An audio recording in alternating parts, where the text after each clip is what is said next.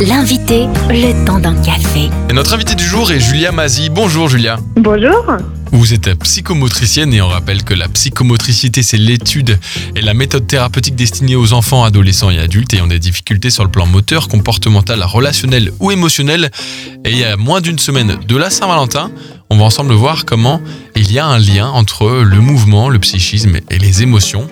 Avant tout, rappelez-nous comment tout cela interagit et comment tout cela est lié au mouvement, Julia. Oui, alors c'est vrai que euh, c'est assez compliqué à comprendre, mais il faut savoir que le mouvement, à la base du mouvement, c'est le corps. Et du coup, le corps, il est composé euh, de toutes ces composantes que vous venez euh, d'évoquer. Il y a tout d'abord l'origine motrice qui est dirigée par les connexions neuronales et aussi les terminaisons nerveuses qui vont nous permettre de faire le mouvement vu d'un point de vue moteur. Mais il y a également tout le lien avec l'image du corps, le regard en fait qu'on peut se porter, qui inhibe certains mouvements ou au contraire les accentuer. Et puis il y a aussi le lien qu'on peut faire avec l'espace et le temps parce que un mouvement, on le fait dans un environnement, dans un espace, et selon la fréquence à laquelle on va le faire, il va être aussi relié au temps. Donc c'est pour ça que c'est toutes ces composantes qui vont donner une certaine aisance corporelle à, la personne, et c'est grâce à la psychomotricité, entre autres, qu'on peut agir sur euh, les mouvements et leur qualité. Et bien justement, quand on pense au mouvement, on pense à nos enfants qui courent, qui sautent, qui sont pleins d'énergie et de vitalité.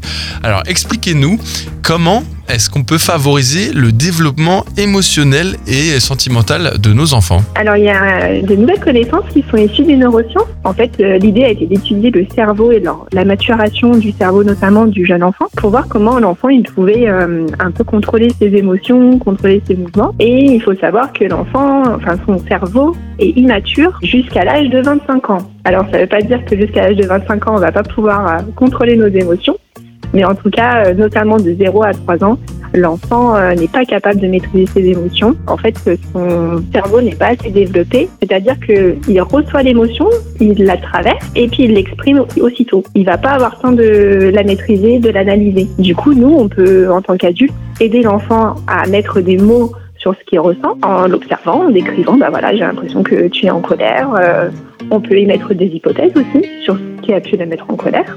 C'est l'idée en fait, c'est d'accompagner en mettant des mots, de pas réprimer son émotion, lui exprimer qu'il a le droit, mais bien sûr, il faut maintenir un cadre avec des limites pour pas que ça parte dans tous les sens. Et être à l'aise avec ses émotions, c'est pas forcément naturel ni évident, mais ça s'apprend. Et justement, expliquez-nous comment on peut euh, apprendre à être à l'aise avec soi pour être à l'aise à l'autre et à s'ouvrir à lui ou à elle. Alors, euh, c'est une grande question, ça. C'est vrai que c'est propre à chacun. Mais euh, c'est surtout en lien avec le regard qu'on peut se porter. Nous, en psychomotricité, on travaille notamment sur l'image du corps, c'est-à-dire euh, l'acceptation et la valorisation de soi, en passant par euh, le, le, ressenti, nos ressentis émotionnels, nos ressentis corporels, qu'on peut analyser. Et puis, c'est en prenant conscience de qui on est, de ce qui nous constitue, qu'on va pouvoir s'ouvrir à l'environnement et notamment s'ouvrir aux autres. Euh, L'idée, c'est pas de se focaliser euh, sur euh, les représentations du monde extérieur, c'est-à-dire de pas se focaliser sur comment les autres nous perçoivent, mais comment nous on peut se percevoir et de mettre l'accent sur nos points forts pour renforcer notre estime de soi et notre et notre image de soi. Et du coup, en étant plus à l'aise, on va pouvoir être plus à l'aise avec les autres. Et voilà une bonne chose à savoir en cette période de Saint-Valentin. Merci beaucoup Julia Massy pour toutes ces explications. Retrouvez ce rendez-vous en replay sur farfm.com.